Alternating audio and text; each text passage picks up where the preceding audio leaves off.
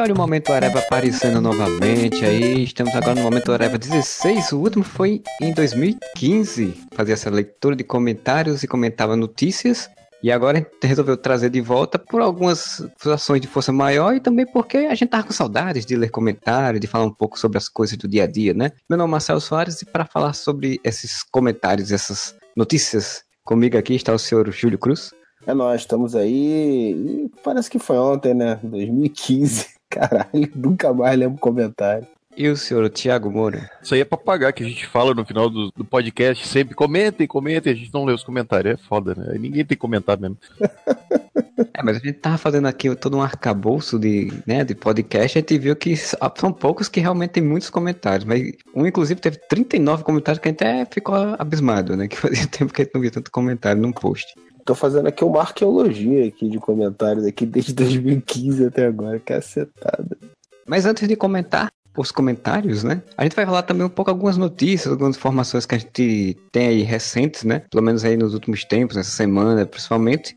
É, a maior notícia que para mim que teve essa semana foi de que a Warner resolveu fazer um filme do Coringa com produção de Martin Scorsese, que vai se passar nos anos 80, inspirado em Tony Indomável e Taxi Drive com outro ator que não Jared Leto, né? Aí eu só vou acreditar que esse filme vai sair o dia que ele tiver no cinema, porque a Warner já decidiu fazer bilhões de filmes, né, nos últimos dois anos. A Warner ia fazer filme até da Marta, né, cara? E tá tudo cancelado. Cadê o filme do Cyborg? Cadê o filme do Flash? Cadê. O Cyborg e do Flash supostamente estão ainda no, no planejamento, né? O do Cyborg já não se fala mais nada, né? Quando eles falam, é, vai ter sim, vai ter, aguarde e confie mas isso aí tá bem longe no planejamento. É, o Flash a... que tem tido uma, umas novidades aí, né? Estão falando que vai ser Flashpoint. É, eu acho que quando a gente fazia ainda Momento Areva, o Cyborg estava no planejamento para 2019. Mas atualmente já não tem tanto planejamento assim. Os próximos filmes é a Mulher Maravilha 2, o Aquaman tem Liga da Justiça Dark, ainda que tá nesse. Já vai ter uma outra revisão de, de roteiro do filme, já tem umas 10 revisões. Aí eu pergunto: quantas vezes a gente já noticiou Liga da Justiça Dark com, com o Murilo Benício Del Toro? Caraca, tá... misturou todo mundo aí. Todo mês dizem que vão fazer uma revisão dos roteiros, que vão incrementar alguma é, coisa. Vamos, vamos, vamos, ser sinceros. O que, o que tá em andamento real aí, o filme da Liga vai sair esse ano, o filme do Aquaman vai sair ano que vem. O filme da Mulher Maravilha, já anunciaram que vai ter, pelo sucesso que ele teve, é um filme que provavelmente vai acontecer mesmo. O filme do Flash tá em desenvolvimento, passou por vários, troca diretor, troca roteirista, troca isso, troca aquilo, troca nome, troca plot, troca tudo. O filme do Esquadrão Suicida 2 também falaram que vai ter. Cara, é muito filme que eles planejam, né? O Esquadrão Suicida 2 vai ter as sereias de Gotham, vai ter Coringa e Arlequina, vai ter todos, né? Isso, é. Pois é, cara. Então, assim, o, o Batman também é outra coisa que a gente vai falar daqui a pouco aí. É, o da Mulher Maravilha, a diretora Pat Jenkins que tá negociando um salário maior, né? Pra conseguir ganhar uns milhões aí e para poder começar a pensar a produção um filme do Batman, eventualmente vão fazer, é óbvio. Como que vai ser, a gente já não sabe, né? Tem o Man of Steel 2 também, que estão falando que agora vai ter uma continuação mesmo do Man of Steel. Shazam, que tá entrando pré-produção ah, também. É, o Shazam é outro que tem uma boa chance de acontecer, tá, tá um pouco mais adiantado também. É que já tiraram o The Rock, o, ídolo mor do Modeste. Ah, ia ter filme do Adão Negro, depois ia ter.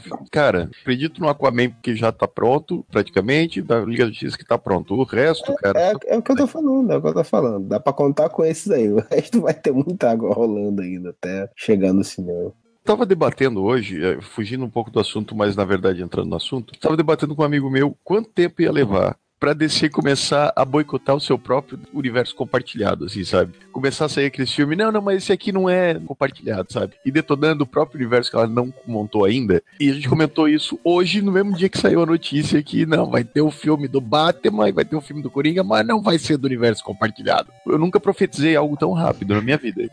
É, o do Batman tem um rumor de que seria. O filme do Matt Reeves seria um filme que se passaria em outro período histórico, depois que ele não seria compartilhado e que poderia ter um outro ator. Então provavelmente seria um ator mais novo também, assim como o do Coringa, né? Pra poder fazer uma coisa mais solta, assim, sem, sem essa preocupação que a Warner tá tirando os cabelos tudo da cabeça, pra poder fazer um compartilhamento tá arrancando os cabelos da cabeça porque começou errado, né? O Zack Snyder falou: Eu quero fazer meu Cavaleiro das Trevas. Aí faz aí, pronto, fudeu tudo. Agora o Batman tá velho, o pinto não sobe mais, vamos fazer o quê? Aí estão tudo atrapalhado, cara.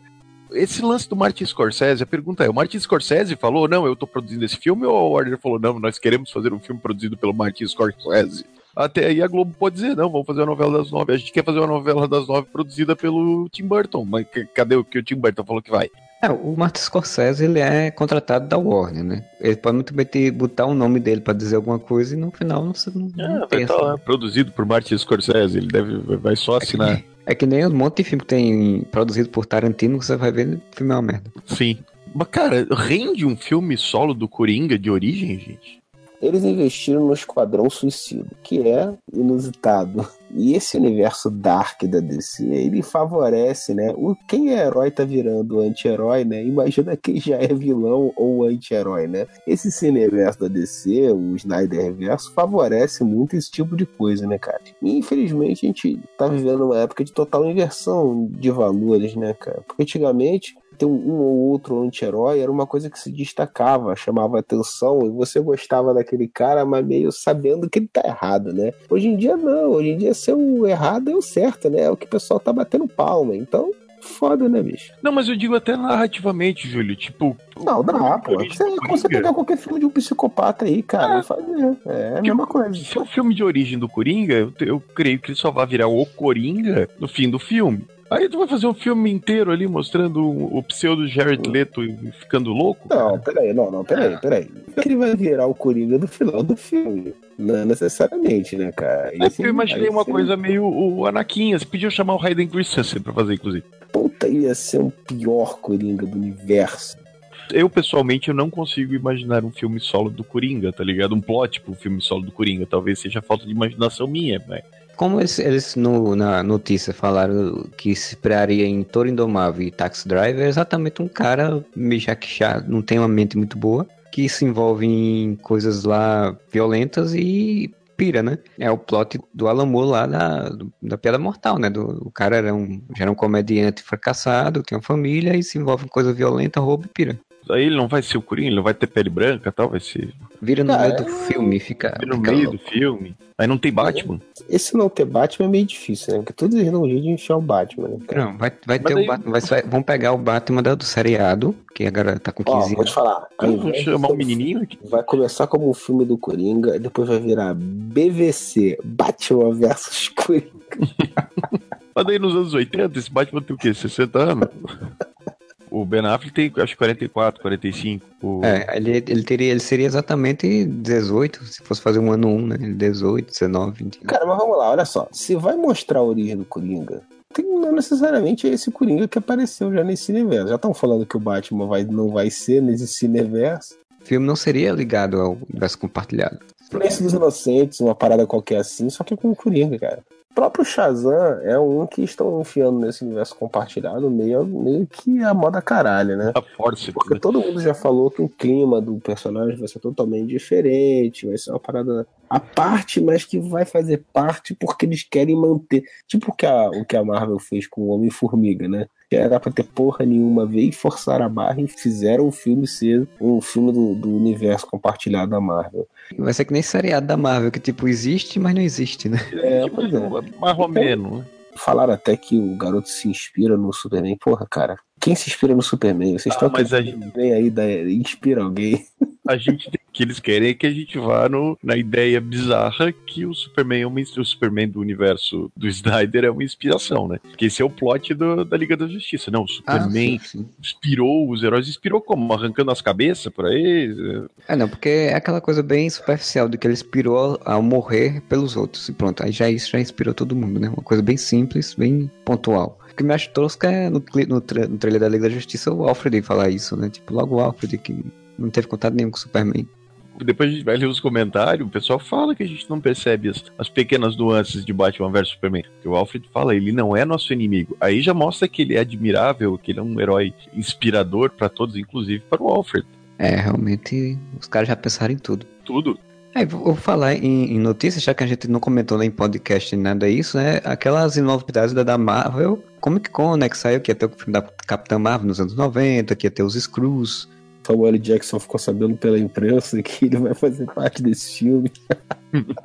Sem o tapa-olho. Isso aí é meio comum, né? Porque que, como é que é o nome? É Anthony Mack, né? Que faz o Falcão. Diz ele que foi a mesma coisa. Ele descobriu que ele ia fazer uma participação no Era de Ultron ali pela imprensa, tá ligado? Ele, É, porra, isso é- vou, que maneiro. Eu lembro quem foi o ator também que tava dando uma entrevista dessa num programa qualquer. Assim, e você vai estar no filme e tal? Pô, cara, eles não me chamaram até agora não, estão filmando lá, mas sei lá, cara, se bobear o Robert Downey Jr. me liga amanhã e fala, ó, vem aqui fala- filmar uma cena aqui, eu vou. Acho que foi o. O Fala que falou essa porra. É porque, né, os caras são contratados já para vários filmes e é coisa de agente, né? O agente organiza lá os salários, os valores. Tem uma pequena diferença para uma participação do, do Falcão na última cena e do Nick Fury. Bom, vai saber que se o Nick Fury não aparece só em uma cena também. Porque, Ah, teoricamente, eu imagino que a, que, a- que a Carol Assim. Denver seja uma agente da SHIELD, né, cara? Como todo mundo É. é. no- Coisa certa, assim, pra isso fazer algum nexo, a Carol Danvers, ela não pode ser uma heroína publicamente, né? Porque, porra, ela tá vindo antes do, do Homem de Ferro, que foi o primeiro, assim. Não, não existe essa nomenclatura que o primeiro foi o Homem de Ferro, né? Porque eu não considero o Capitão que ficou congelado um século lá. E é porque o Hank Pym não fez fama, né? Ele era agente secreto. É, então assim, eu acho que vão manter tipo o Hank Pym mesmo, né? E, e o, e o próprio Capitão, né? O Capitão não era vendido como um super-herói, né? Ele era o, Não, era, tinha cara de tudo. Não, sim, mas ele era tipo a inspiração para os soldados, não sei o que lá. Ele era. Ele fazia parte de uma instituição, né? Não era tipo o Homem de Ferro que daqui a pouco apareceu um maluco aí com armadura e começou a fazer as paradas da, da cabeça dele.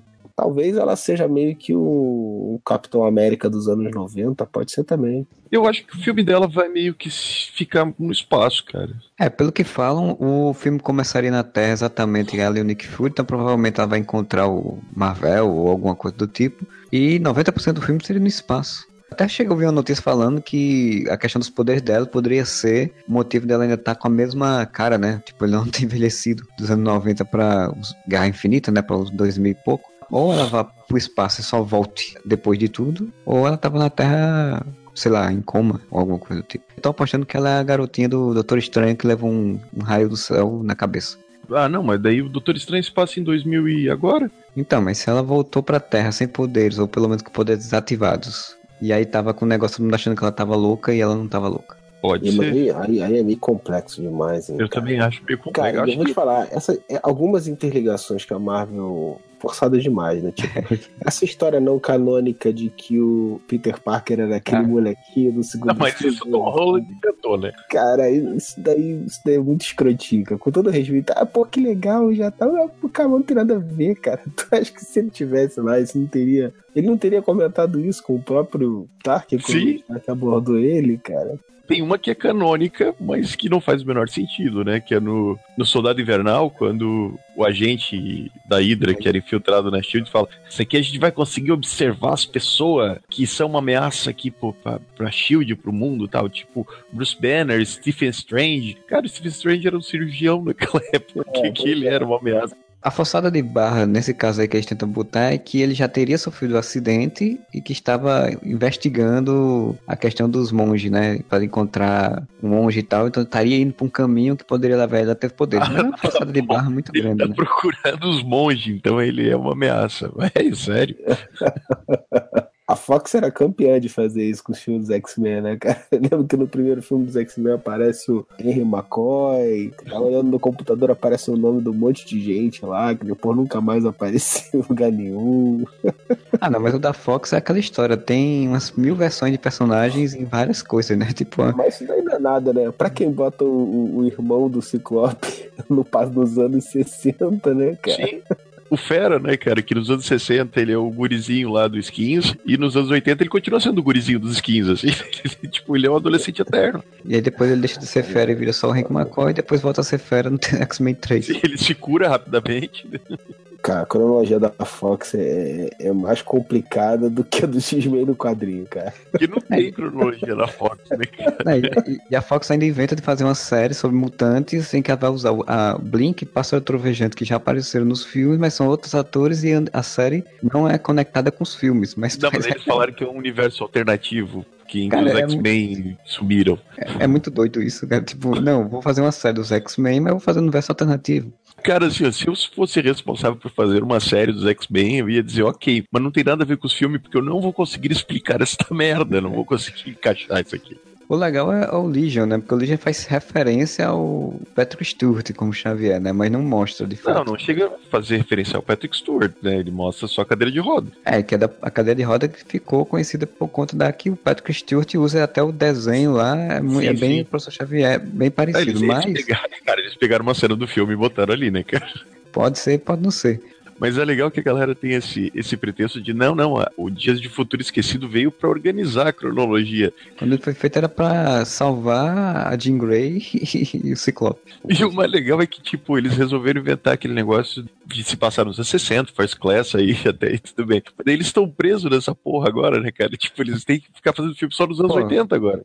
É aquela história merda que também é a mesma coisa que a gente reclama da Warner, né? Tipo, os caras fizeram aquilo nos anos 60 pra se diferenciar totalmente do que eles tinham feito antes, que era bem pós-moderno, com a roupa toda preta e tal, pra tentar pegar mais o ar da época. E o que a gente vai fazer? Ah, vamos fazer como se fosse naquela época, porque gente ficou com aquele ar dos anos 60 quando a revista saiu. Só que o filme fez sucesso e eles disseram, e agora? A gente vai fazer o quê? Ah, vamos pegar os mesmos atores e botar 10 anos mais na frente. Porque... Os mesmos atores que não envelhecem nunca, né?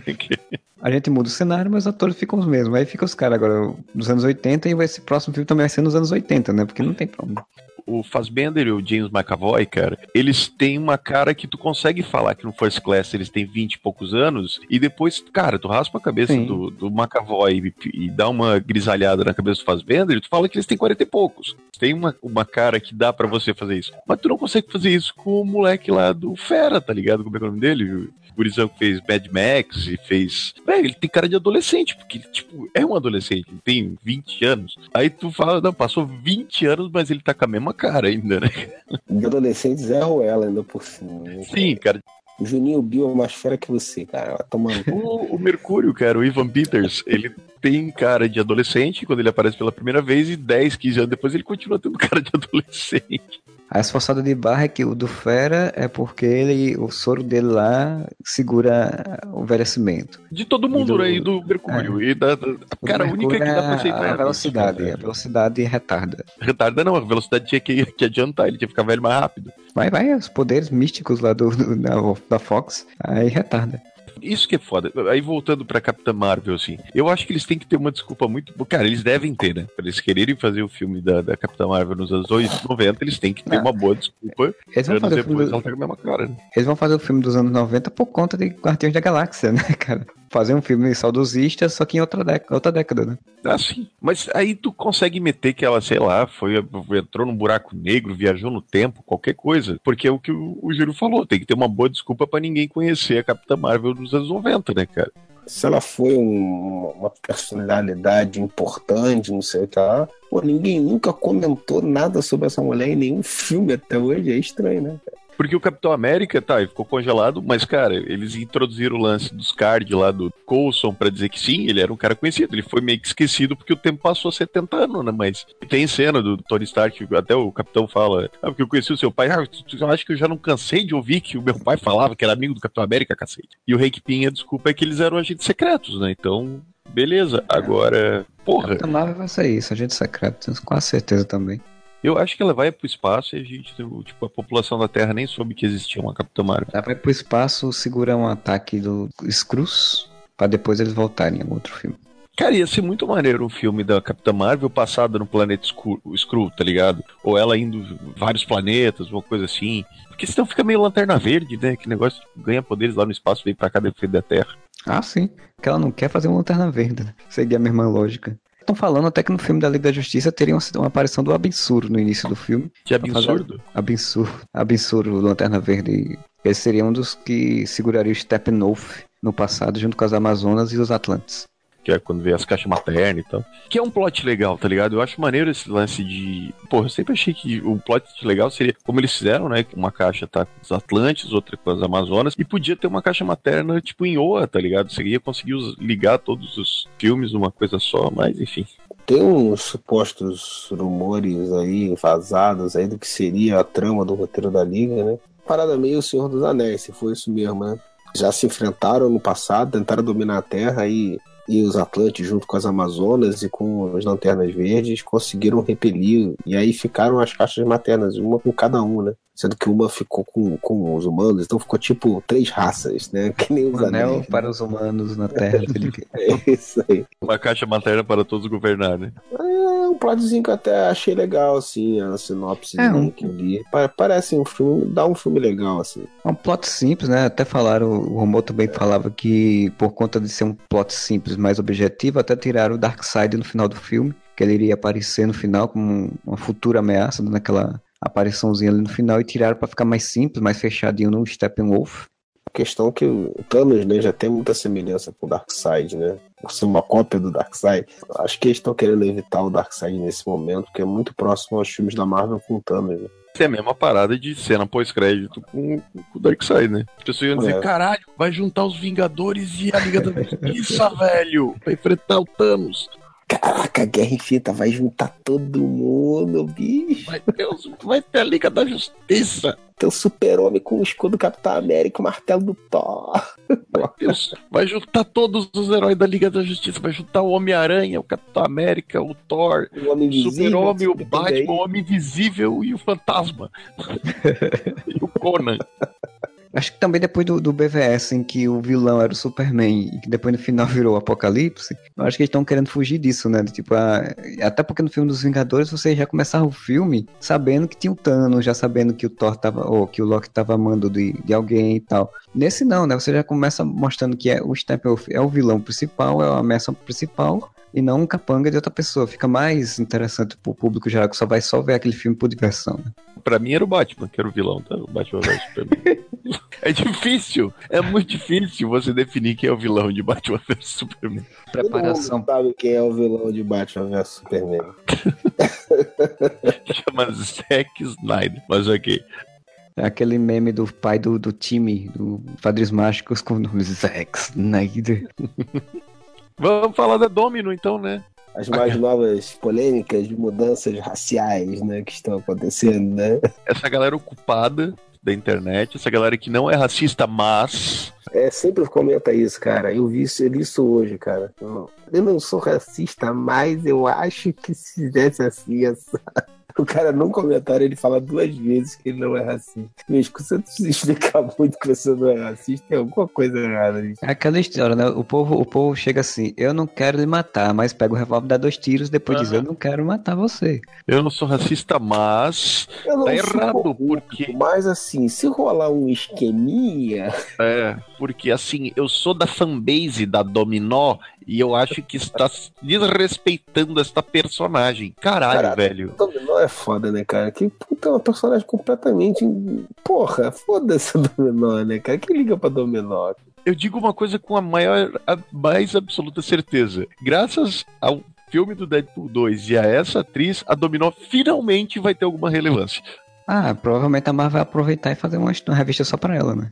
E eu pergunto pra vocês, quem é a Dominó? Quais são os poderes dela? Da onde ela saiu? Ninguém sabe, cara. Não, eu sei, eu sei. Mas não quer dizer que eu seja fã dela, eu tô longe disso. Só sei que ela participou de uma experiência e ganhou poderes. É, cara, o poder dela é ligado à questão da sorte também. Parece que é. Eu não lembro. Agora eu falei que é o Ela, ela altera a direito. probabilidade pra sorte. É tipo, é tipo o long shot também. É. A gata negra também tem um poder parecido, né? Só que o da gata negra causa azar nos outros, né? Que o azar dos outros É se torna sorte pra ela.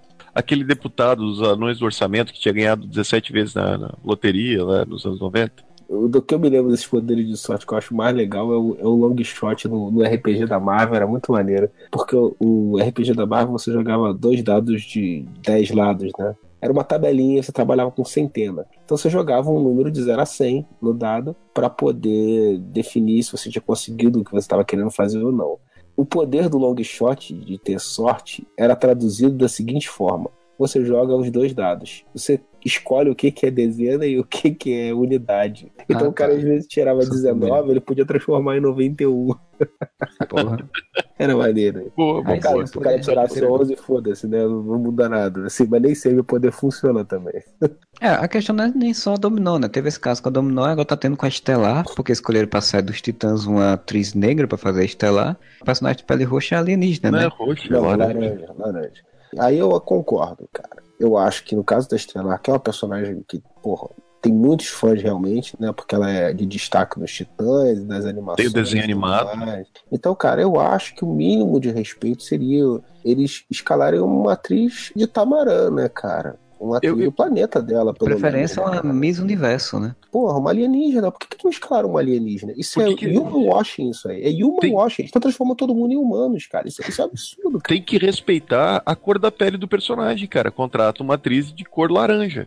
Qual é a lógica desses imbecis? Mas- Tem que ser uma que- mulher branca. Ela não é branca, seu filho da Será que a filha do Trump, ela também tem aquela tom laranja de pele que ele É, tem eu acho lá? que o Trump, o Trump e o Henrique Iglesias são as únicas pessoas que têm o tom de pele daquela cor. Não, o Julio Iglesias, é o Julio Iglesias. Chamou o Julio Iglesias ou o Trump pra fazer o papel da Estelar, então, se é pra manter, se é pra respeitar a cor, a pele da personagem. Ah, o Trump nunca faria um alienígena, porque os alienígenas têm que ser expulsos dos Estados Unidos, cara. Na verdade, ele vai ser um, um muro, né? Ao redor da Terra. Com a cerca de arame farpado em volta do planeta. É, é porque assim, as pessoas se apegam a umas- bobagens, cara. Que, que a mulher é laranja, bicho. Que diferença quem é a atriz que, que porra, ela é uma alienígena, cara. Foda-se, bicho. Aí os caras estavam discutindo, ah, porque a Guardiã da Galáxia, a Gamora também é a mesma coisa, e não deu nada, tranquilo. Beleza, mas cara, é totalmente irrelevante isso, cara. O importante é a pessoa fazer um, um- a série ser legal, a pessoa fazer um- uma boa interpretação. Porra, eles botarem um moleque de qualquer cor pra ser um mutano, foda-se, eu não faço questão do mutano ser verde, cara. É uma adaptação, bicho. Ele não vai Então. ser verde, é série de TV, não tem dinheiro pra ficar pintando o cara em todo É, episódio. Foda-se, cara. Porra, o importante é a dinâmica dos personagens. Uma coisa que eu achei estranha realmente. Eles escalaram uma atriz mirim, praticamente, pra fazer a Ravena, e escalar uma atriz já adulta pra fazer a Estelar, né? A dinâmica dos personagens vai ser bem diferente do que o que a gente tá acostumado, né? Já no achômetro, eu acho que eles vão botar o Dick, aquele viadinho, e a Estelar pra serem, tipo, o casal responsável. E também porque se eles vão fazer namorinho entre o Dick e a Estelar, tinha que ser uma atriz mais velha, né? Você veja, como eu tenho um consultor de cultura pop aqui, que agora me orienta, o meu filho, o João Vitor, me falou, quando eu conectei com ele essa notícia hoje, ele me falou que tem desenho em que a Estelar é mais velha, bicho. As animações novas dos Titãs, as duas últimas, o contrato de Judas e a anterior, é exatamente essa lógica. O Dick e a Estela são mais velhas. A Estela até é a líder da equipe que auxilia e auxilia o Damian, a Ravena, aquela versão Homem-Aranha que eles tentam emplacar, né, do Besouro Azul. E mais um outro personagem que eu não lembro quem, que são adolescentes. Pois é, e se o Cyborg já tá ocupado, quem vai ser só os quatro? A Estelar, o, o Dick, a Ravena e o Mutano, será? É, eu não sei se eles vão botar esse Besouro Azul também, não sei que Ah, eles vão pegar Azul. isso. A- a- vocês lembram quando o Smallville tentou botar esse besouro azul de armadura, gente? Que coisa Ah, boa. lembro. Coloca. É, teve um teste também de uma ceninha teste com o Besouro Azul que ficou bem legal dele se transformando e tal. É muito custo pro cara botar nessa série. É, o problema é que Nossa, CGI, eles fazem uma, uma cena foda de CGI e o resto é tudo a merda. Sim, cara, CGI Cara, dá só. pra fazer a Supergirl voando, cara. Não dá pra tu ter um As personagem pessoas têm que CGI. ter em mente uma coisa importante, cara. O- o- os titãs dos quadrinhos, claro, você não tinha limitação orçamentária porque é uma história em quadrinhos, o cara desenha o que ele quiser ali. Mas o mais legal é a dinâmica, é a interação entre eles, cara. Se os caras conseguirem traduzir isso, vai ficar legal pra caramba, cara. Não sei querer essa efeito tosco, não sei o que lá. Cara, meio que a gente já tá no, já tá no sangue da Warner, né, cara? São Não, várias mas- séries com efeitos toscos. Mas para pensar o seguinte, tipo, no Flash, quando vai aparecer o Grodd, o Tubarão Rei, assim, velho, o dinheiro todo vai pra aquilo ali, cara. Então, você criar o Besouro Azul, por exemplo, digital, eles podem fazer o negócio meio Black Kamen Rider, ia ficar legal também. Mas, pô, vai uma grana, velho. Tipo, eles não vão botar o personagem pra gastar uma fortuna toda vez que ele aparecer em cena. É, o legal é que como o dinheiro do Flash gasta todo no Grodd, ele só aparece em um episódio e depois some a série todinha, né? Não, tem um agora- episódio ótimo, cara. Que é aquele que o Grodd consegue vir pra Terra, voltar pra Terra, um exército. Que Sim. eles vão pra, pra Terra 2 lá, né? Cara, é muito bom porque fica tão óbvio que o dinheiro acabou, mas tão óbvio. Porque assim, o Júlio não acompanha, então eu vou falar pra ele, mas acompanha. E Flash, né? Flash, uma meia dúzia dos parceiros dele vão lá pra Terra 2 pra resolver um problema que o Grodd tá aprontando lá. E daí o Grodd aparece, e, cara, aparece vários gorila, né? Aparece o. É Salazar, o gorila branco lá, que, que é o líder da cidade gorila, se não me engano, né? Aí eles, eles lutam, não sei o que tal. Você tem 5, 10 minutos dos gorila no máximo. E o resto do episódio, cara, se passa todo dentro da cela. Que eles são capturados e eles ficam, tipo, 40 minutos de episódio dentro de uma cela, assim Discutindo. discutindo. E daí, como eles não têm grana pra fazer o Grodd de novo, aí o Grodd fala com eles através da telepatia, controlando eles. Mas, velho, é um cenário de papelão fazendo. É um cenário de Kubanacan, velho. Assim, Cara, o cenário de Kubanacan. Pior, é o cenário dos Dez Mandamentos fazendo a cela, o calabouço. E cinco minutos de gorila, cara. É muito óbvio que eles, que eles torraram todo o dinheiro pra fazer o CGI e não tinham dinheiro nem pra montar um cenário depois. O mais legal é quando eles invadem a cidade do Flash lá, que a luta final é num bequinho, assim, no assim. 50 mil macacos dentro de um beco. E agora o Grodd vai estar em Legends of Tomorrow, né? Ele vai ser o líder da nova Legião do Mal, que vai ter outro nome. Vai reunir um monte de outros vilões e de novo Damon Dark. Eu não sei porque eles gostam tanto desse personagem. Que porque E- é aquele ator bem bosta que fez o Bison da, da- do- contra a Chun-Li, cara. E ele vai estar de novo na série e vão se enfrentar, duelar de novo. Legends, eu tenho a impressão que eles gastam um pouquinho mais de dinheiro com Legends, ou não?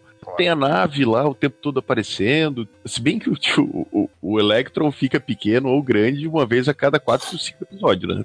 Arrumando um motivo pra ele não usar os poderes. O nuclear também tá dando mó merda, eles não, ele não vira nuclear, assim, porque não tem dinheiro pra fazer o nuclear. Nisso eu acho a série inteligente, porque assim, eles sabem que não vão poder usar o nuclear. Então o que eles fazem? Eles separam os dois personagens pra que eles não possam se transformar. Aí, tipo, tudo bem, né? Aí fica usando só a canário dando porrada e o onda térmica atacando fogo, que fogo é um efeito fácil de fazer, né? Gládio também, que o Gládio ele vira metal durante dois segundos, assim, né? Tipo, ele vai tomar um tiro, ele vira metal e ele desvira. Voltando a falar da série do Titãs, cara, basicamente assim, vão usar essa série pra ser um dos chamativos do, do Netflix dele, né? O Netflix da, da DC, né? Netflix. Cara, foda-se, vai ter essa- a, a Liga da Justiça Limited, o Batman Animated, o Superman Animated. Cara, você vai assinar essa porra pra ver isso. E o que vier junto é lucro. Você, é, você dá uma conferida. Se for legal, beleza. Se não for, foda-se, cara. Não tem É, vai ser que nem. racionais a respeito dessas coisas. É, eu não sei se vocês acham, vocês chegaram a ver trailer, alguma coisa daquela série do Powers, né? Que foi feito pela Amazon. É, ah, eu vi uns dois episódios e não consegui, não, cara. Eu assisti as duas temporadas, né? Mas eu acho que vai ser nesse nível, sabe? Tipo assim, de efeitos bem, bem baixos, umas historinhas mais ou menos, pra poder exatamente chamar, porque o Powers foi feito pra chamar atenção para o Hulu, pra criar outras séries em cima depois, né? E tal. Então, acho que é isso mesmo. Vai ser isso aí que vai acontecer com Ah, Novos cara, Titãs. O filme eu até entendo um pouco essas discussões intermináveis, como o que o, que o Snyder fez com o Superman no cinema e blá blá blá. Cara, a série, eu cago pra série, cara. Eu não acho que eu vejo assim, ah, beleza, ah, ficou uma merda, ah, foda-se, né? Não é tão importante assim. Assim, eu, não, eu não tô preocupado, eu tô conjecturando como é que vai ser.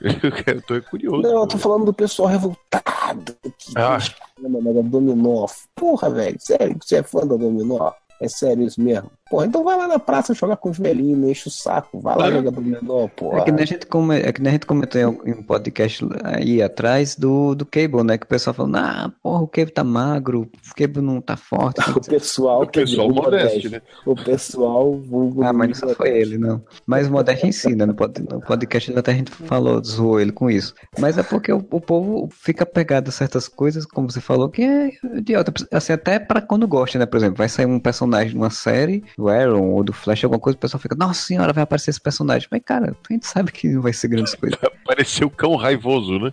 É, pois é, a gente sabe que não é grandes coisas.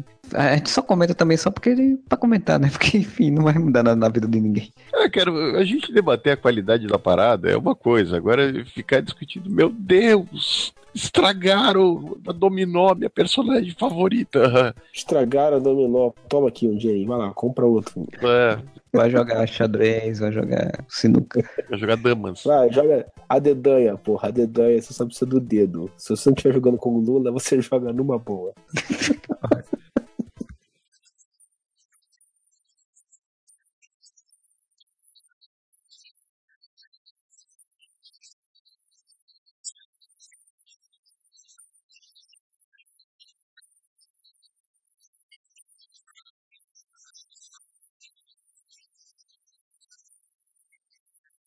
E agora vamos falar sobre os comentários dos podcasts desse ano e alguns saem de acordo com o Júlio. Pegou até algumas coisas de outros, né? De 2015 pra cá, que a gente não faz momento variável na leitura de comentários direito. Resolvi fazer essa verdadeira Indiana Jonice aqui, arqueologia dos comentários, pra pegar uns comentários bem antigos. Então, eu vou pegar algumas aqui, ó. Uma que eu acho muito relevante. Se for no podcast Areva 214, aquele da nova escolinha e remakes que queremos. Foi em 2015 esse comentário, tá? Foi o The Ninja que fez esse comentário. Caros membros do Areva, desculpem a franqueza, mas por favor, que vergonha! E comprem microfones novos. Vocês não são mais amadores. Oh, olha só, não somos. E a sensação que tenho é que ouço um podcast de 2008. Esses chiados e gente falando dentro do banheiro não são mais aceitáveis. Se criticam porque eu gosto do trabalho de vocês e torço que melhorem. Abraços. Deridia, obrigado por você gostar do nosso trabalho. Se é que você ainda está ouvindo, porque eu acho que não, né? Porque os microfones continuam uma merda até hoje. Então provavelmente a sua paciência já acabou. É, outras pessoas já reclamaram de microfones ao longo do tempo, só que é aquela história, né? Tipo, a gente não, não tá fazendo nenhum grande por enquanto pelo menos, nenhum grande financiamento coletivo para ter dinheiro para comprar microfones para todo mundo de alta qualidade, super. A gente não é youtuber, a gente não ganha milhões do YouTube. A gente trabalha só no amor, não entra nem um, nem um cascalinho. Só é. sai, inclusive. A gente tem reuniões com executivos da Warner que nos pagam dinheiro, então. E ganhar ingressos para Comic Con San Diego, nem nada disso. Cara, teve algumas é, teorias da conspiração aí em torno do, da mudança de nome do site, né? Que era o Areva com dois A's e virou com um A só. Só valeu uma delas aqui. O Luciano Abraão colocou assim: o podcast do 223, que era sobre mortes e ressurreições, ele escreveu. Quando o terceiro de Areva morreu, foi tenso. Até hoje ele não ressuscitou. Na vitrine do podcast ele ainda tá, porque eu não quis trocar, porque dá muito trabalho. comentário de um rapaz aqui, garboso, tal de Júlio Cruz, é, no podcast 229, o UFC Nerd 2. Só falaram mal do maior de todos para encher meu saco.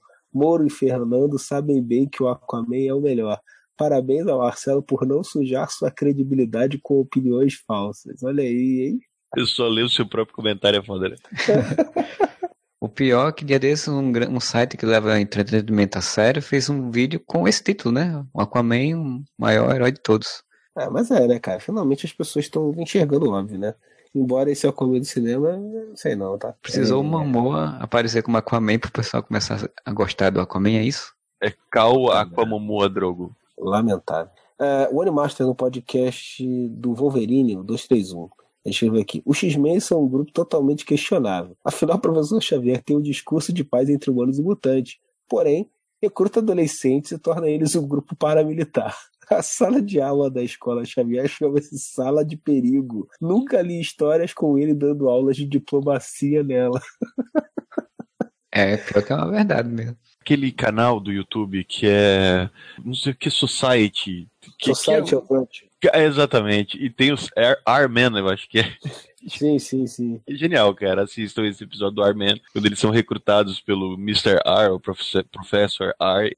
É do cara lá do Porta dos Fundos, lá, o diretor do Porta dos Fundos. Isso. Do Ian SPF. Kuralkind comentou aqui lá nos idos de 2016, ele fez uma versão da música do Superman, ele botou aqui, podcast, podcast, onde é que está você? Comentários, quando é que vão ler? Estamos lendo. Aí, estamos lendo, mais de um ano depois, Kuralkind. No podcast 267, Exportando Séries Nacionais, o Luciano Abraão colocou aqui, uma versão americana de Sítio do Pica-Pau Amarelo seria uma espécie de Stranger Things misturado com sinais do M. Night Shyamalan. é, foi com o Johnny Depp fazendo o papel do, do, do, Visconde, né? É, sim. Algum papel seria do Johnny Depp, não sei. Se Pô, o Visconde Sabugosa, né? É, provavelmente sim, né? Mas vai saber, porque o, o Arthur é criativo, né? Às vezes ele bota umas coisas que não tem nada a ver com as calças. Como é que é o nome da mulher do Tim Burton? Que não é ah, é mais, né? Helena Bonham Carter a Helena Bonham Carter com uma cuca. Ó, oh, perfeito, cara. O Pedrinho, a narizinho, que pega lá das crianças extraordinárias, fabulosa lá, X-Men do Tim Burton. Pois bem, Moro, então puxa aí um, um outro. Ah, eu vou pegar aqui do Prêmio Areva 2016, né, cara? O primeiro Prêmio Areva que nós elegemos, elencamos os, os melhores filmes de super-herói do ano. E óbvio que deu polêmica, né? E o Diogo Lima que falou, uma vergonha essa premiação. Uma pena como escolheram de forma equivocada e distorcida alguns critérios. Pontua aqui a escolha do plano do vilão. O plano final do Lex não era fazer os dois brigarem, era matar o Superman. E ele deixa isso bem claro no filme. E consegue o que quer. O monstro era um plano B que ele acaba usando. É tanta má vontade com esse filme que acaba acontecendo isso. No mais, um abraço e que 2017 seja cada vez melhor. Diogo, cara, te agradece e tal, mas não adianta. O pessoal votou e o pessoal não gostou do plano do Lex, velho. Não vamos entrar aqui no, nos méritos de discutir pela milésima vez BVS, muito menos o, o Lex Luthor Eisenberg. Velho, não era. O plano dele era, sei lá, qualquer coisa, velho. Então, se ficou confuso é porque o plano não era bom. Ah, mas de acordo com o Modeste é porque a gente não viu a versão estendida, que na versão eu vi, estendida. Eu vi a versão estendida. Quando eu vi BVS é como dar com o mindinho numa quina da mesa de centro à noite. A versão estendida é como se eu desse com o mindinho e ele ficasse engalhado na mesa ali durante uma hora, mais ou menos. Concordo no ponto de que a versão estendida você, ele explica melhor as motivações e as tramas das coisas. Não quer dizer que fique melhor. Não. Né?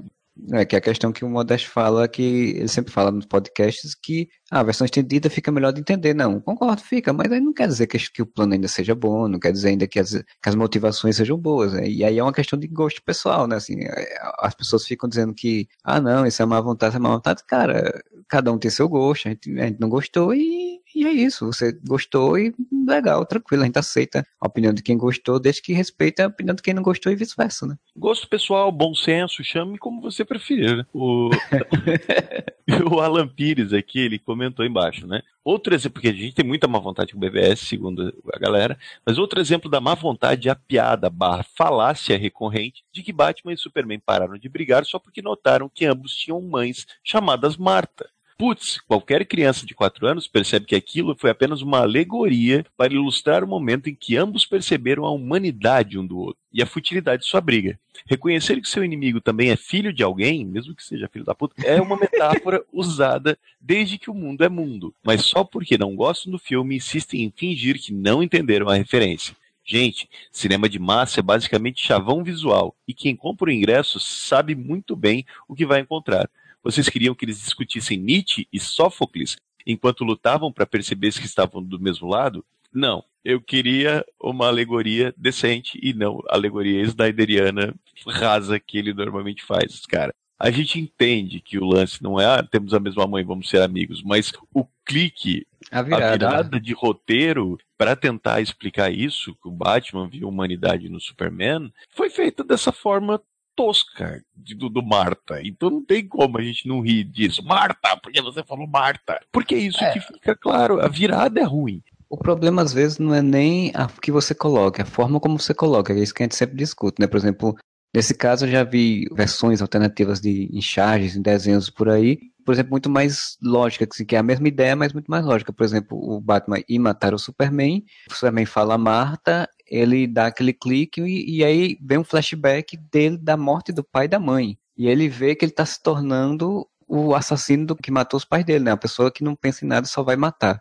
E aí isso é uma virada muito mais psicológica, mais interessante do que simplesmente ele fazer uma ação exagerada, né, como, como o Ben Affleck lá fez. Se fosse minimamente bem feita, não teria rendido tanta piada em cima e tanta comentário em cima, né? Cara, tipo a morte do. Vamos, vamos falar então. Man of Steel de novo. A morte do Zod. O meu problema, cara, não é o Superman matar o Zod. Claro que é, né? Porque o Superman não deveria matar o Zod. Mas é a forma que o Snyder faz isso, sabe? Você é. tem uma destruição generalizada na cidade. E daí, para colocar esse ultimato no Superman, fica aquela ceninha snyderiana do Zod usando a visão de calor para atingir uma família inocente. O Snyder ele tem essa mania de pegar, botar o, o cara no colinho assim, e dizer: Olha só, olha só, agora ele é obrigado a fazer isso. É muito ruim é, não, esses é. artifícios que ele usa. É uma coisa assim, não é só Snyder, né? Tem isso em vários filmes. Não, a gente está falando especificamente a gente está falando desses filmes. Né? Exato, né? Então a Fox faz muito isso. Até filmes da Marvel você vai encontrar isso, né? O negócio é porque ali ficou muito mais evidente. E é por isso que a gente geralmente fica mais. Puto. Ah, o meu problema nem é esse. Todas essas merdas que tem no filme, tem muitos problemas nesse filme, né, cara? Se a gente ficar voltando. Assim, basicamente o meu problema é. Tá, o Superman foi obrigado a matar. Sim, se esfregou isso na cara várias vezes. O cara fala isso várias vezes. O que, que ele poderia fazer ali? O Superman também matou. Tudo bem, a gente sabe disso tudo, cara. o meu problema é, é, a escolha de botar isso no filme que tá reintroduzindo um personagem que é um símbolo como é o Superman, é um símbolo de o bom mocismo, o heroísmo, os valores corretos valem a pena ainda. Aí você pega esse personagem e você faz o contrário. Tudo bem, ele poderia ser obrigado a matar em uma circunstância daquela, mas para que escolher esse tipo de, de situação pro primeiro filme que está reintroduzindo o personagem? A gente sabe por quê, né? Salvando os filmes da DC, foi o podcast 260, março desse ano.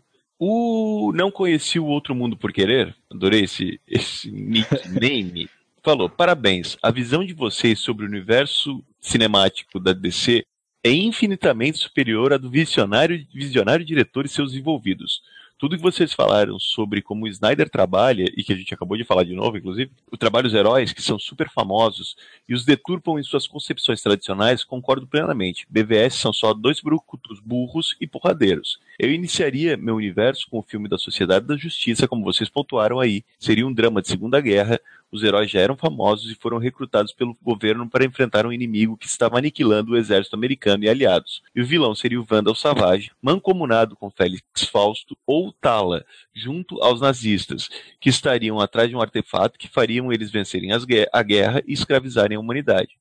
Shazam e o Senhor Destino estariam presentes na trama como contemporâneos das duas épocas, que é Liga do Futuro, que é a Liga no Futuro. Beleza, os heróis vencem a batalha, um dos heróis morre no processo, vários pontos de interrogação, que ele não, ele não cogitou quem morreria. O governo os aposenta, cada um segue seu rumo, final triste. Pós-crédito seria anos 80, um casal numa caminhonete avista um feixe de luz, passar sobre eles e escutam um estrondo, vão até o lugar do impacto, nave, criança, Superman, menos of Steel ano que vem. Daí faria um filme do Superman, um pouco melhor do que foi principalmente no ato final, Pós-créditos, engravatado em meio à destruição da cidade, pega uma pedra verde no chão, a nave e a sua face se revela. Jude Law como Lex Luthor e não como Constantine. No mesmo ano, faria um prequel da Morte em Família. No pós-créditos do filme seria aquele sonho do Batman no futuro após-apocalíptico de BVS, enviado pelo Pai Celestial como uma mensagem premonitória. Batman acorda confuso e assustado. Fim. Daí vem BVS, passasse dias de seu sonho confuso e o cara de seu sonho é o mesmo cara que está destruindo Metrópolis. Daí esse sonho ficaria mais coerente nesse universo, na minha opinião. Mas BVS está todo errado mesmo, mas acha a ideia boa, mas foi mal executada pela falta de planejamento dos envolvidos. Foi longo, mas reiterou o que a gente comentou aqui, o que é um pensamento meio comum entre, entre a galera que assistiu, né, cara? Que, pô, poderia ser muito bom, mas as escolhas de planejamento foram cagadas. A genialidade do Snydeus. Ele age de formas misteriosas. Escreve certo por roteiros tortos. Exatamente. Uma pérola para você quando você olha assim, ai Deus, por que você me abandonou? Aqui as pegadas da areia, eu tenho momentos de mal, os filmes, piores filmes, eu estava caminhando sozinho. Não, você, eu estava carregando você no colo. Basicamente. Ele citou aí o, o sonho, né, do, do, Ben Affleck, que é legal porque no, no sonho o Flash tem bigodinhos, né, e agora a gente soube dar do Superman que tinha bigodes, que foram, vai ser apagado, que não vai aparecer no filme, e a gente tem quase uma, uma Liga da Justiça de bigodes agora. A Liga Portuguesa da Justiça. Pô, que saudade do teu primo, mano. Ah, sim, Manuel Moura. Seria a Irmandade, os Gajos da Justiça. Aqui, ó, um aqui rapidinho de 21 de 8 de 2016, Sandro R. A saída do Freud e do Algures fez muito mal a esse site. Vocês viraram um bando de velhos bazingueiros. Puta merda. Somos velhos bazingueiros. Isso foi no podcast 242, filmes que merecem continuação. O Freud saiu e deixou o Júlio, né? Que é a contraparte dele. o Júlio praticamente saiu e indicou o Fernando, que quando não tá fazendo as babaquices de falar mal do, do Aquaman, só pra me broncar, as opiniões dele quase sempre são bem próximas das minhas. Inclusive quando fica trolando o Modeste infinitamente, né? Isso, isso, isso. Não, ele, isso ele faz melhor do que eu, cara. Pois então vou ler aqui do podcast 269 do Guilty Pleasures, Pleasures da pleasure. música. Ple pleasure. Pleasure da música. Que o Onimaster comentou, né? O Onimaster qual foi a intenção de colocar Offspring na trilha do episódio? Offspring é bom pra caralho. Ah, de novo essa porra, cara. De novo de história Offspring, porra. Tá bom, mas a intenção foi porque exatamente era meu guilty pleasure. Eu, é uma banda que eu gosto pra caralho e eu achei interessante e botei como trilha sonora lá. Tá querendo que eu reclame, né? Você está pedindo pra falar, né? Não, mas é porque ele perguntou. Como eu fui editor disso, então eu tô respondendo a ele. A resposta é porque quem edita sou eu, eu boto a música que eu quiser.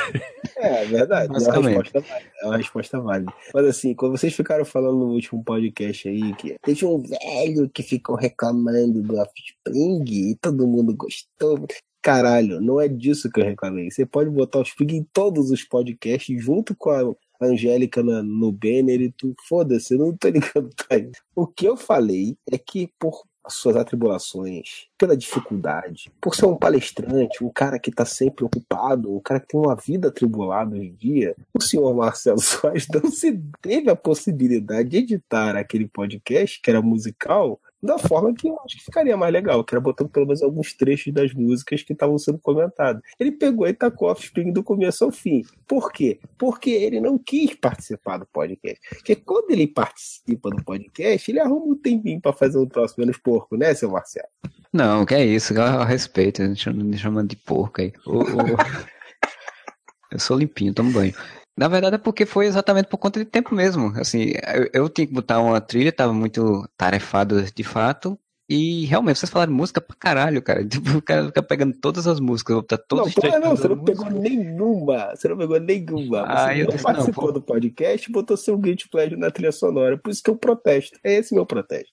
E ainda comecei com um Biquíni Cavadão. Que foi a outra música que você falou também, que eles falaram lá, que foi citado no podcast, tá vendo? O seu, o seu ego está demais, seu Marcelo. Tá aqui, a Luciana Abrão, que interrompendo a, a, troca de unhadas das moças, aqui o Luciano Abrão, ele falou, biquíni cavadaço não tem nada de guilty. E se ele estivesse aí, ia falar de Falcão, Pedro Letícia e nenhum de nós. Aí fora biquíni cavadaço, que eu concordo com o Júlio em gênero, número e grau, que é um porre, que é muito chato. Falcão, Pedra Letícia, nenhum de nós é bem legal. Olha, dane-se a vida, dane-se a tarde, dane-se tudo.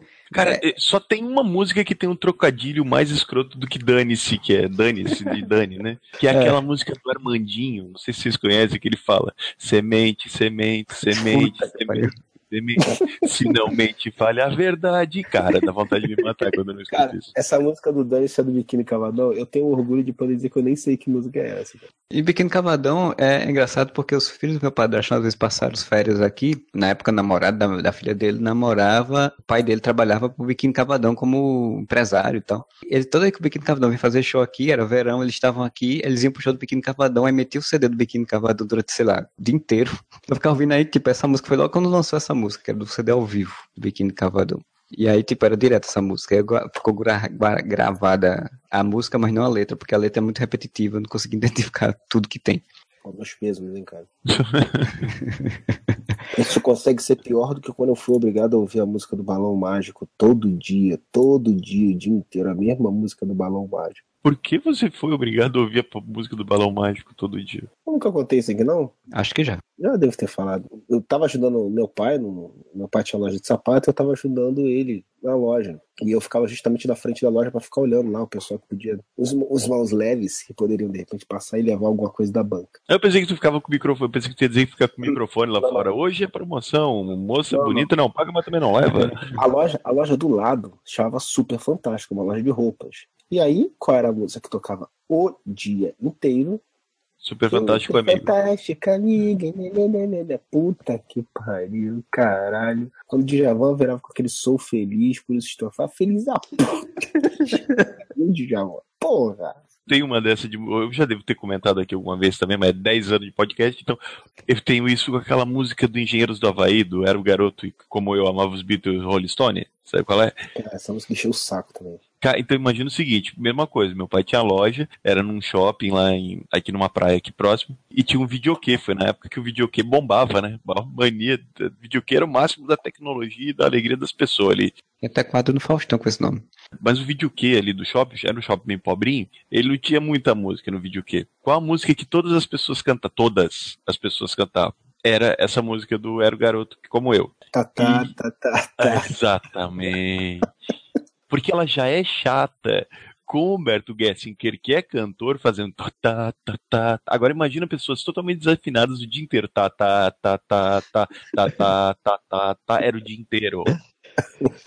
é uma música que todo mundo conhece, né, de fato, em relação a outras aí. Ah, e 90% dessas pessoas não ouvem nem Beatles nem Rolling Stones. Não. Só essa música.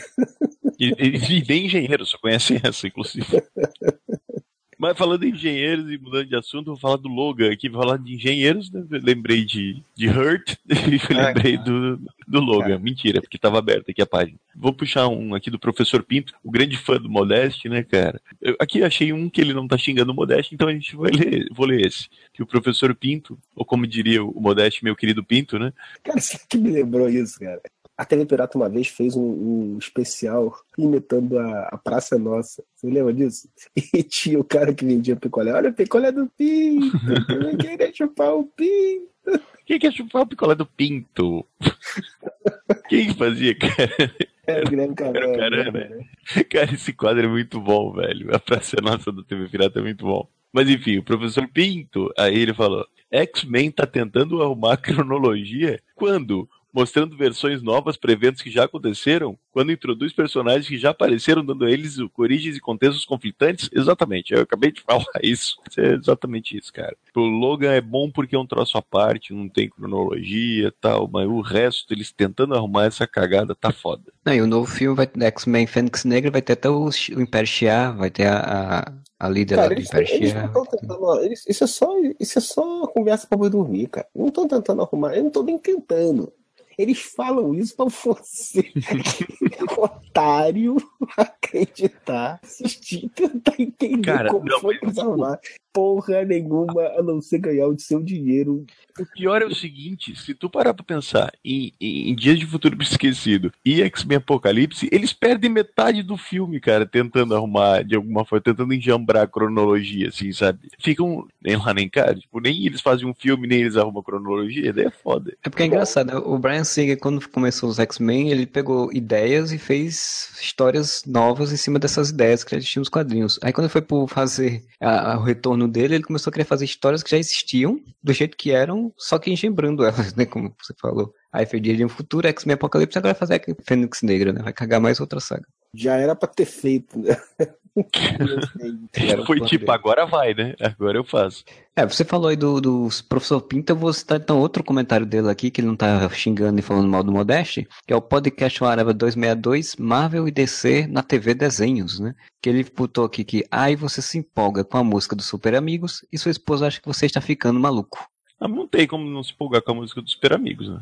É que nem o Super Fantástico Amigo do Peito. É, empolga, né? Abertura do DuckTales, cara. É impossível tu não se empolgar escutando. É, o DuckTales agora saiu série nova, né? Animação nova. Ah, inclusive é o, é o Killgrave que faz a voz do. O Dr. Dr. Killgrave, né? Que faz o, a Sim, voz de Patinhas. Tio Patinhas. Então, o professor Pinto também comentou aqui que o, o, Batman do Tim Burton gerou Batman Animated, que é verdade, né? E todo o universo DC do Bruce Timm. O Batman do Nolan gerou a gente esperar 10 anos para ter a liga no cinema. Temos um vencedor, realmente. Então, Tim Burton melhor do que Nolan. Desculpa aí. O One Master também falou, no Batman Bruce Timm, no episódio em que ele enfrenta o espantalho pela primeira vez, o Batman sofre o efeito do gás do medo e fica tendo pesadelos com o próprio pai. Quando ele se livra do efeito, ele começa a gritar, nasceu filha da puta cara, não. Ele fala... tá esclerosado?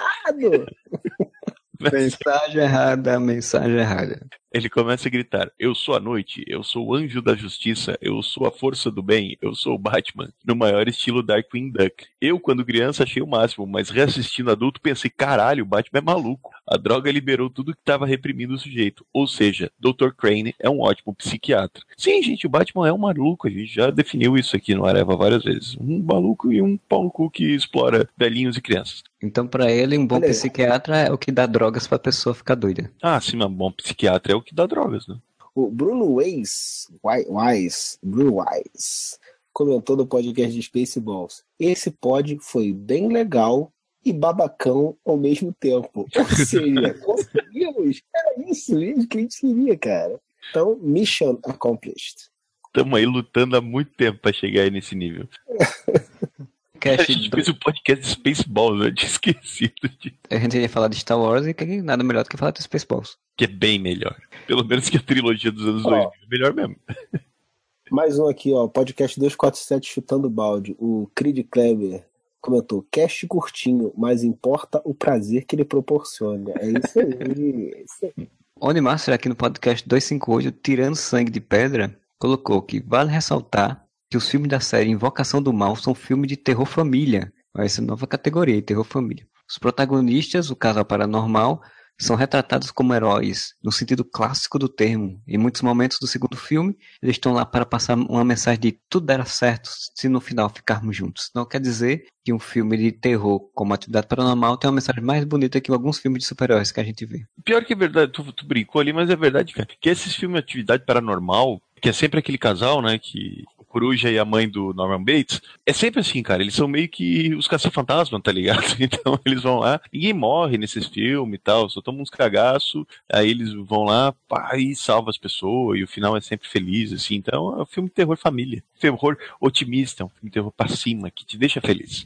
Terror motivacional do Homem-Aranha, Homem-Aranha aqui, de volta ao lar. Que a gente comentou sobre a, a reviravolta ali, né? Spoiler alert, mas pô, se você não viu Homem-Aranha ainda, vai tomando os olhos.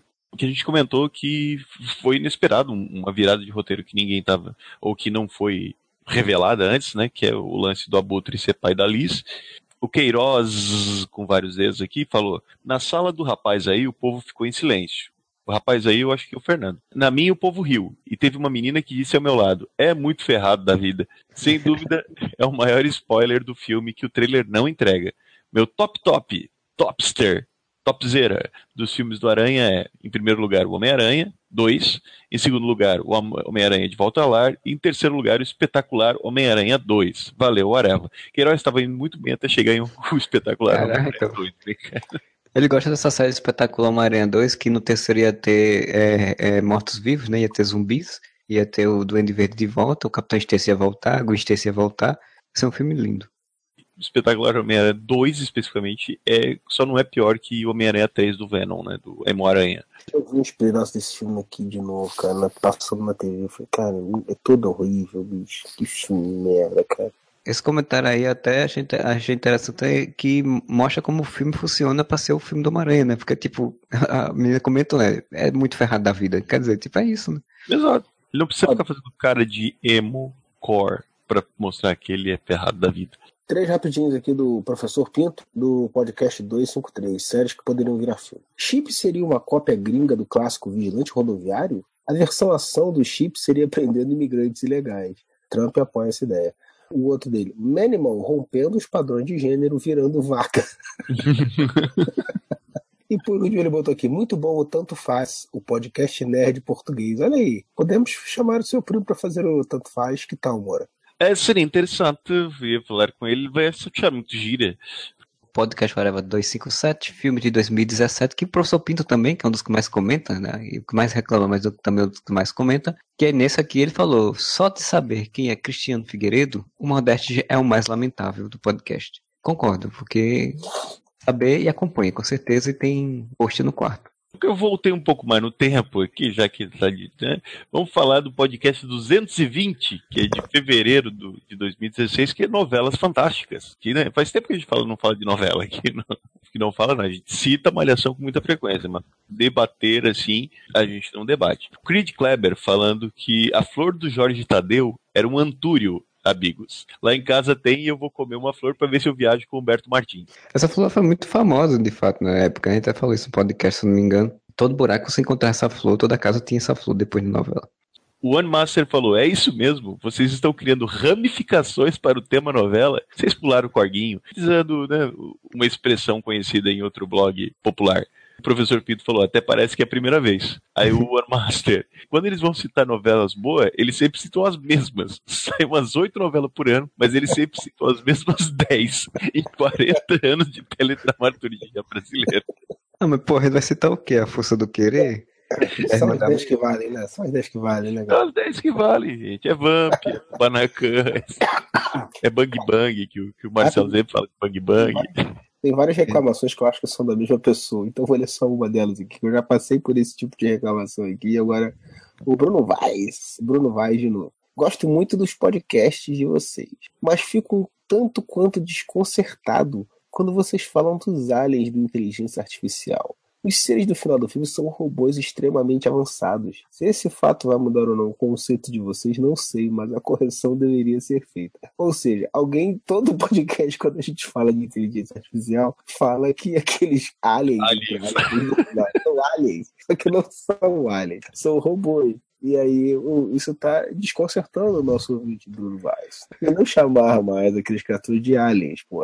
Eles são robôs alienígenas, né? Tipo, umas feições aliens. Teve mais alguém que falou disso, cara. Não sei se é esse mesmo comentário. Que o cara explica muito detalhadamente, velho. É, ele explica. Tem um outro comentário que ele explica. Ele fala que são robôs mais avançados e que cita que aquele dali é um. É, é pelo, pelo, antiga, pelo, Pelo que já, que já se falaram bastante sobre em outros textos, é que são robôs enviados para o espaço, de fato, em sondas, essas coisas foram evoluindo e aquela raça está voltando à Terra com a inteligência ah, super avançada. Eles falaram que tipo, acabou os humanos, agora os aliens, de novo, os robôs agora são a raça dominante, a raça que existe. Terra não é mais um planeta em que a vida é baseada em carbono, mas sim baseada em, sei lá, acrílico. Silício. Silício. Aí, pensando que são robôs, faz mais sentido. Fica bom do Mas mesmo não, jeito. Não melhora. não cara, melhora. Cara, eu só vi esse filme do Pinóquio Robô uma vez no cinema. E, cara, eu não vou ver de novo. Então, assim, eu nem lembro se no final eu entendi que eram robôs, assim. Com certeza não sou eu que falo que são aliens, porque nem eu lembro direito. Eu sempre falo aliens. Quando eu vi a primeira vez, eu achei que era aliens, porque, pô, era um filme de Spielberg, né, cara? Pô, mas eu pensei que era alien até esse cara comentar, cara. Ele, inclusive, obrigado por, por esclarecer para mim. A única é, coisa é, depois... que eu me lembro do final desse filme, cara, é por várias cenas. Eu falo, não, cara, já acabou. Não, você tá indo, cara. O filme já acabou ali. Agora ele vai acabar. É. Aí vinha a outra dizendo, não, filho da puta, já acabou. Sei lá, 30 é, minutos o problema desse, filme. O problema desse filme é que ele tinha um roteiro triste, final triste, e Spielberg disse, não, vamos fazer um final bonito, né, pra família, né? Então não vamos ficar todo mundo triste. E resolveu fazer aquilo. O final era pra ser a porra do robozinho lá debaixo d'água, na frente da estalta, falando, quero ser menino de verdade, eu quero ser menino de verdade, apaga a luz, morreu, acabou, acabou a humanidade, acabou a esperança esperança. É isso que tem que ser o final. É isso, exato. Acabou ali, porra. Seus sonhos não vão se realizar. É essa a mensagem do filme. Enfim, Mulher Maravilha. Podcast 265 aqui. O One Master falou: o filme é bom, ponto. É espetacular? Não, espetacular é Homem-Aranha. ponto alto do filme, para mim, é a personalidade da Wonder Woman e a química com Steve Trevor. Queria ter visto mais das Amazonas. Os vilões são fracos e achei o final lamentável. Só de brincadeira, fiquei pensando na cena de interrogatório de Steve Trevor com o laço da verdade. Fiquei pensando, é, se ele fosse alemão, ele ia responder o quê? Ah, eu sou do mal, mais mal que o pica-pau, daqui 20 anos eu vou ser terrível é porque eu não participei do podcast da Mulher Maravilha. Utilizei isso aqui como um artifício para poder dar a minha, minha opinião. Eu gostei pra caralho do filme, e eu concordo com ele. Os vilões são fracos. A Madame Veneno lá. Doutora Veneno, né? Doutora Veneno. Totalmente é subutilizado, um peãozinho no filme. O General Wolfgang lá só serve para disfarçar quem é o Hades na verdade. O Ares, na verdade. Chamar para ser o Ares o professor Lupin, com aquele bigodinho. O bigode se tornou um item importante nos filmes da. da... Eu acho que sim. Ó, cara, quem é que tinha bigode no Man of Steel? Tinha que ter alguém de bigode no Man of Steel. No da Mulher Maravilha tem o bigodinho. No BVS tem o Flash bigodinho. No nesse agora vai ter o bigode de César Romero. Ele super-homem. Super-homem. Cara, o bigode é algo. O bigode é uma parte importante. Por que, que o Magneto aparece no final de, do filme da Mulher Maravilha? Por que aquela porra é o Magneto? Né?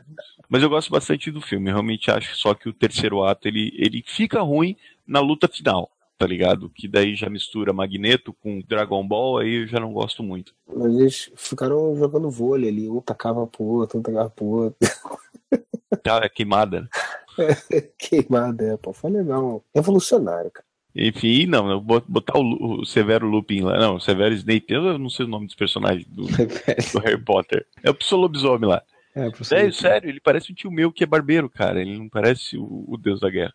E, cara, vou puxar aqui do podcast 266, ninguém lembra dessa série, só porque essa porra desse podcast, gente, parabéns, vocês estão de parabéns. 39 comentários, é a coisa que a gente não vê desde 2012, mais ou menos, aqui no, nos podcasts. E, velho, a galera se empolgou aqui, então eu vou ler do One Master, que ele falou: Vocês estão surpresos do Dave Bautista, que é o Drax, né, ter participado de Smallville? A Amy Adams já participou de Smallville. Ela era um dos monstros da semana. Uma menina Sim. obesa que emagrece devido aos efeitos da kryptonita, mas precisa comer outras pessoas para sobreviver. Eu lembro, inspirado no livro de Stephen King.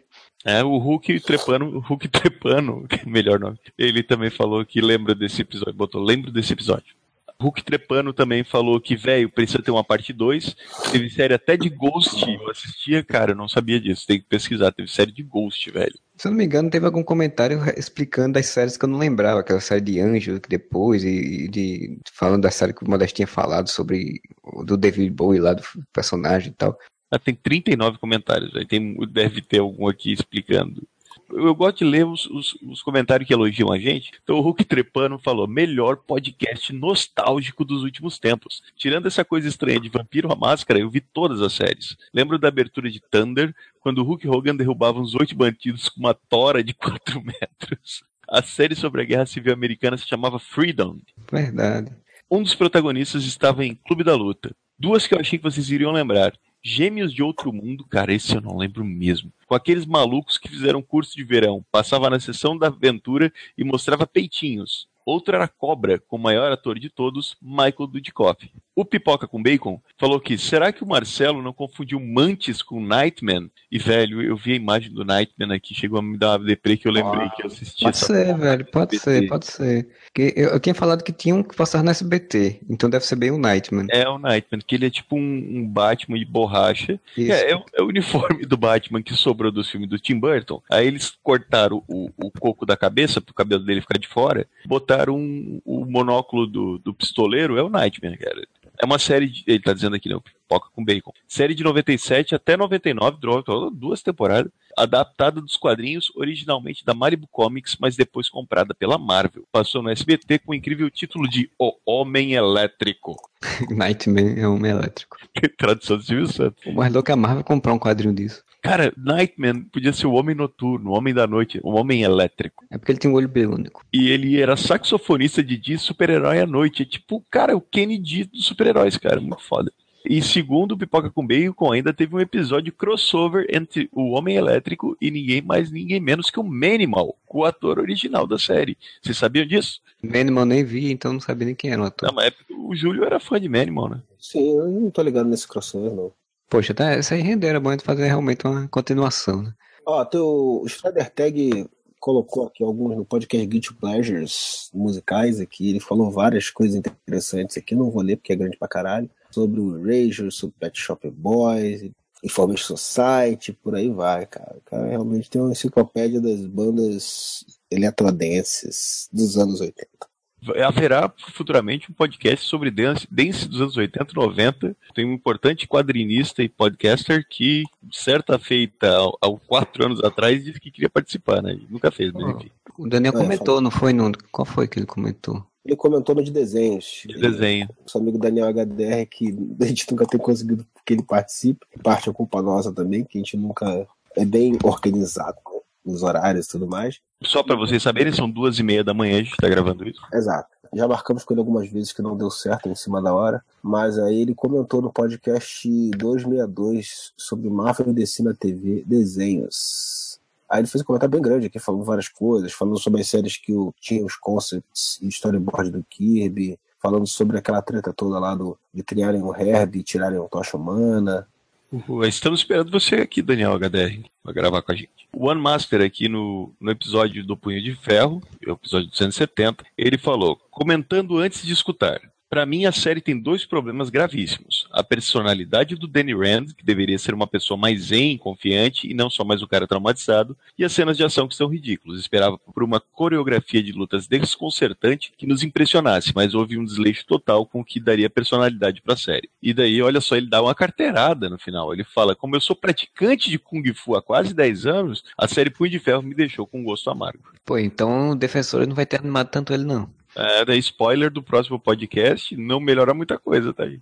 Eu queria ler esse aqui do, do podcast de paternidade. Primeiro eu quero fazer um comentário, pessoal. Eu acho que o Marcelo tem algo contra o Júlio, porque o Júlio foi o único que não teve depoimento durante o podcast. Não, o Fiorito também, o Fiorito também. O Luciano Abrão, né? Cara, atualmente é um dos nossos ouvintes leitores mais presentes, mais ativos, nosso, nosso ilustrador oficial da nossa, da nossa história em quadrinho. Ele comentou: Essa não é a primeira vez que o Areva sai do lugar comum, nem a primeira vez que consegue nos surpreender, mas com certeza foi uma das be mais belas homenagens em forma de podcast já feitas. Parabéns aos idealizadores, aos participantes e, sobretudo, ao trabalho constante praticado semanalmente de forma tão sincera, magistral e responsável. Isso foi um elogio um nobre bacharel, realmente. Sim. Né?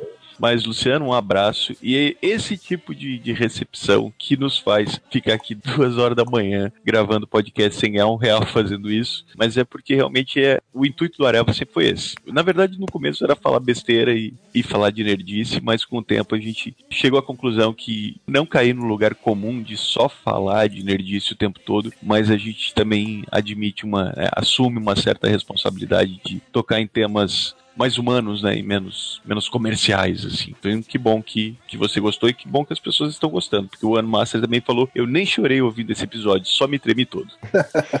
um comentário muito legal do, do podcast do último, né? Do Puto, o 273. É bem grande, mas é do Alan Pires Ferreira. Ler só o comecinho aqui. Ele fala: uma coisa que irrita é a mania que alguns têm de apresentar transações comerciais como sendo atos de caridade. Mesmo de lataria de um carro de cal. Como você comeu hoje, agradeça ao produtor rural. como se a gente estivesse fazendo um produtor rural estivesse fazendo um favor pra gente, né? Ele não é remunerado, é um trabalho altruísta dele dar comida para todos nós, né? e aí ele fala várias outras coisas do mesmo sentido aqui. Bem interessante comentário aí, obrigado, Alan. Quero reforçar aqui que tem um pedaço que ele fala: quem nos dá o salário no final do mês é o patrão. Caralho, cara, esse é um pensamento muito do colono, né? Do colono no sentido colonial, assim até com o meu ex-chefe, a gente conversou sobre isso uma vez. A gente viu um caso específico, não vou entrar em detalhes, ex-associado nosso, né, que trabalhava com a gente, e que ele tratava os funcionários como serviçais, literalmente, sabe? Tipo, o cara era, sei lá, assistente de contabilidade, você vai lavar meu carro, sabe? Nesse nível. E a gente ficou, nós dois, quando nós vimos aquilo, a gente ficou muito impressionado no sentido muito negativo, né? E a gente falou, caralho.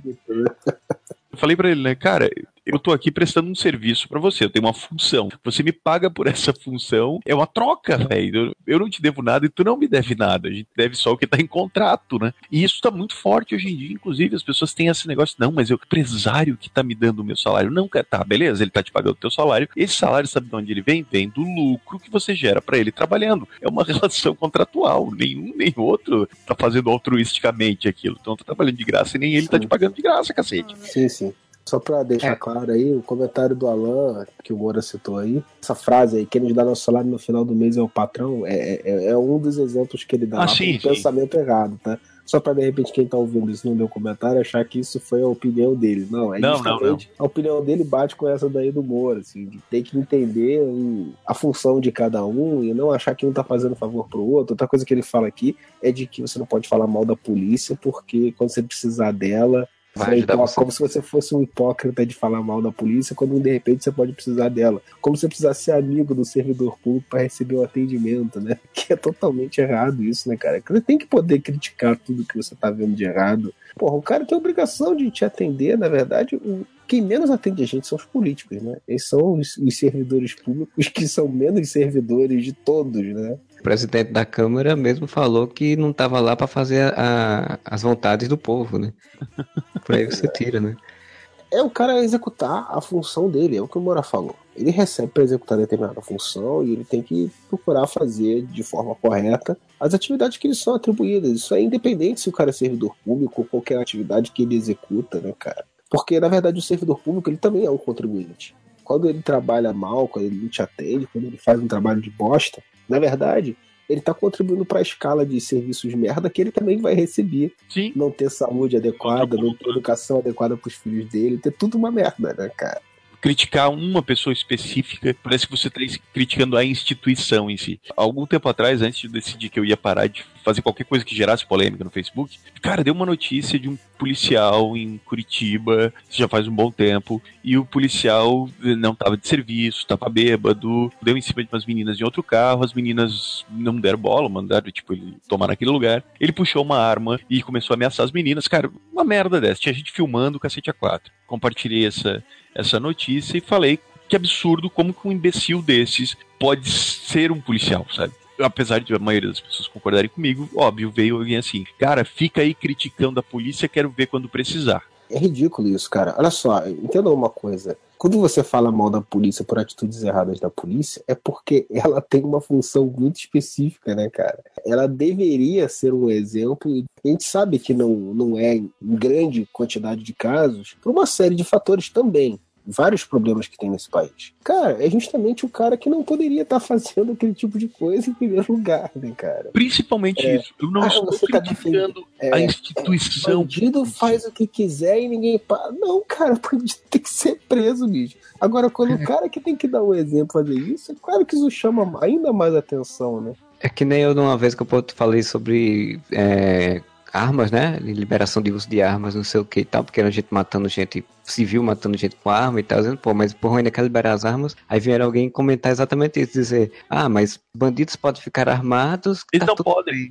Aí eu falei, exatamente, eu digo, mas gente, eles não estão armados porque liberaram as armas pra eles. Eles roubam armas. Não tá escrito na lei, só pode andar armado bandido e polícia. É, aí por conta disso vai armar um monte de gente que não tem preparo, não tem psicológico para usar arma, não sei o que. Aí a pessoa ficou rebatendo, dizendo, não, mas eu acho que tá certo e tal. Eu disse, então beleza, tal, tchau, não comentei mais dentro. Mas eu acho que o que mais me irritou no, na resposta que eu tive do, do rapaz foi, eu não tô criticando a instituição polícia por mais que muitas vezes ela até mereça. Mas eu não estou criticando a instituição política, polícia. Eu estou exatamente questionando ou criticando o fato de um maluco desse está dentro dessa instituição. Ele não poderia estar dentro dessa instituição. a minha você... crítica é a pessoa, não a instituição. E as pessoas misturam uma coisa na outra, sabe? Elas não conseguem discernir uma coisa da outra, isso é extremamente irritante. A pessoa não entende que tem que, numa instituição como essa, tem que ter um processo de avaliação psicológica da pessoa, ver se ela tem vícios que atrapalham o seu andamento sim, como. A, a instituição é responsável também por esse cara estar tá aí, sim. Ela merece, a própria instituição merece crítica pela atitude desse cara. Sim.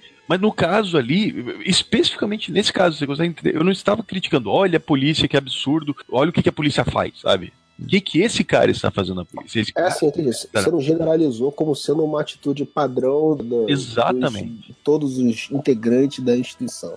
Exatamente. Aí a resposta que eu recebi foi exatamente: o cara critica a polícia, depois eu quero ver precisar velho. Eu espero que esse cara especificamente eu nunca precise dele, porque é capaz de chamar, porque foi assaltado e ele me dá um tiro na cara, velho. Então, tá totalmente dentro do que o Alan falou ali, cara. Você vê esse negócio de subserviência, sabe? Tipo, não, mas ele pertence à polícia, logo você não pode criticá-lo. Ele pode ser um carrasco, mas ele é um patrão e está pagando salários, você não pode criticá-lo.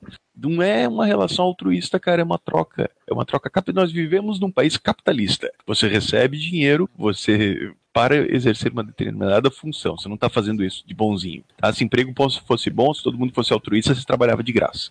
Só para encerrar essa leitura de comentários, né? Porque a gente já leu bastante até, e como a gente chegou a, a ler agora comentários do último podcast em si, eu só queria fazer a leitura agora do, do professor Pinto de novo, que ele coloca um, um aviso interessante. Eu ia falar dizendo, poderoso Pinto, é isso? Era, que ele fala: Minha mãe, a senhora Pinto, está tentando deixar de ser síndica do condomínio dela. Boa sorte para ela. Pra sua mãe poder. A mãe ficou presa nesse vácuo durante muito tempo de ser síndica. Foi difícil isso aí. Boa sorte. Então a gente chega, né? Final, encerramos aí o final da leitura de comentários. A gente já deu uma bela varrida aí, principalmente o Júlio nos comentários mais antigos. Então é, a gente agora aguardem, em 2019 teremos um movimento, uma Areva 17. Deixe seu comentário hoje para ser lido daqui a dois anos. É, agradecer a todo mundo que comenta aí. Provavelmente várias pessoas que comentam com alguma regularidade que a gente não citou. É, mas é porque é foda, né, cara? Dois anos acumulados é foda. Pois é. Quer deixar algum recado ainda, Moro, também? Não, eu queria desejar aí para todos um bom final de semana. Cuidem-se, mas não se comportem. É, pois é. Se você curtiu aí nosso Momento Areva, que é hoje nossos podcasts, deixa seu comentário, a nossa postagem lá no areva.com, ou entra lá no Facebook, no Twitter, que estaremos lá com nossos perfis, e ou mande e-mail para contato@areva.com. Espero que vocês tenham gostado e assim como é Tebilu e como o menino do Acre, eu mando dizer que busquem conhecimento. É sempre importante ter conhecimento. Bom final de semana para todos e whatever!